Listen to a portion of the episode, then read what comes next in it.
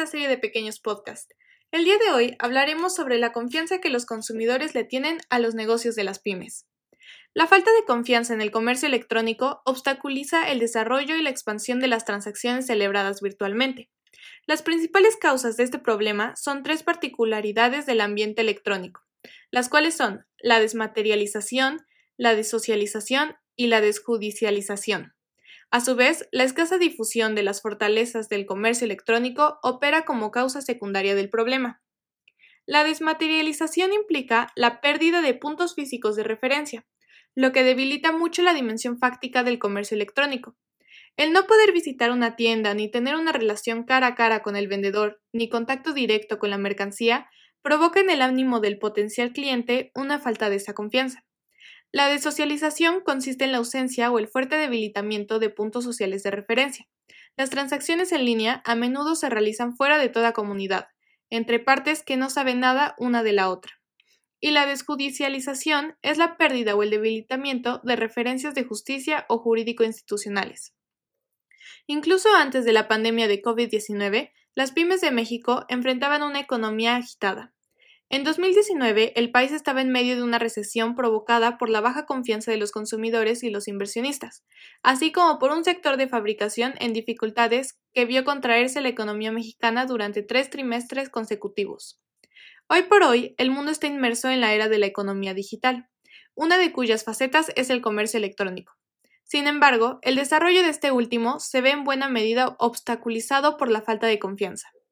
Ese sentimiento de inseguridad constituye una barrera que impide a personas que nunca han comerciado por Internet animarse a hacerlo, o a personas que ya han tenido la experiencia de comprar o vender por esta vía, efectuarlo con mayor frecuencia. Entendemos por comercio electrónico aquel que se vale de las TIC como medio, sea para la celebración y el cumplimiento de un contrato, comercio electrónico directo, o para la celebración del mismo, comercio electrónico indirecto.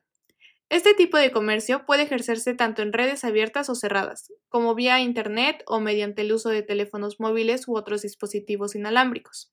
Asimismo, puede tratarse de compraventas o contratos de prestación de servicios, nacionales o internacionales, con o sin la intervención de un gobierno como parte, y llevarse a cabo entre empresas, entre consumidores o entre una empresa y un consumidor.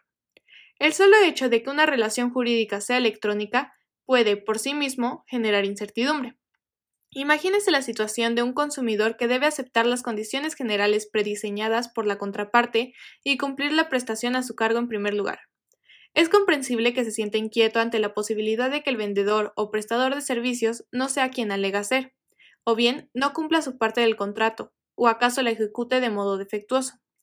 También puede preocuparlo pensar ante quién recurriría si aquel no se obtuviese voluntariamente a lo pactado o el riesgo de que sus datos bancarios lleguen a manos de personas que los utilizarán para perpetrar un fraude.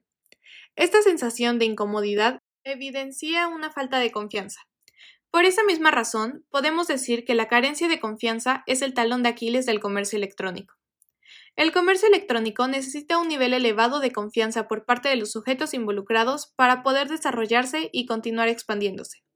Dicha confianza es susceptible de variar de un sitio web a otro, y también de país en país, producto de los diferentes entornos culturales locales. Lo cierto es que cuanto mayor sea el grado de confianza, mayor será el aprovechamiento de las ventajas del comercio electrónico. Pero, ¿a qué le temen exactamente? ¿O en qué desconfían?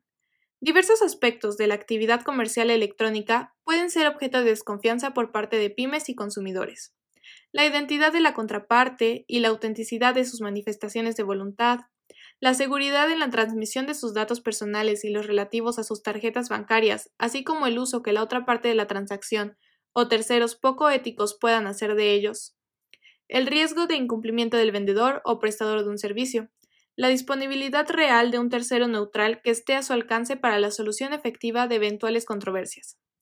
Es importante avanzar rumbo a una arquitectura de confianza si queremos progresar o trabajar en la confianza de los compradores. Y esto se puede lograr mediante la intensificación de algunas acciones que ya han venido teniendo lugar. Los componentes de la nueva arquitectura son de tipo tecnológico, como firma electrónica, cédula digital de identidad, protocolo SSL, sellos de confianza.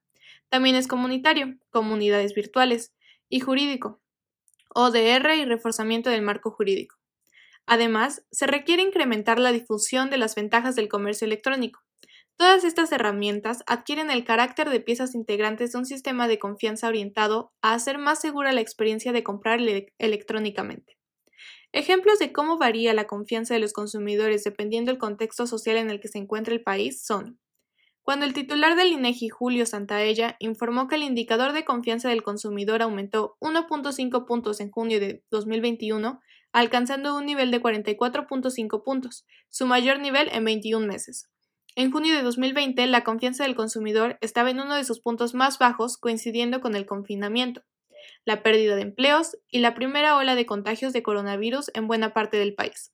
En octubre del 2022, el indicador de confianza del consumidor reportó un nivel de 41 puntos, un nivel igual al que se reportó en el mes previo, lo que muestra un estancamiento en el optimismo de los mexicanos.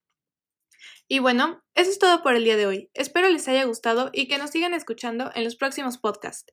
Nos vemos.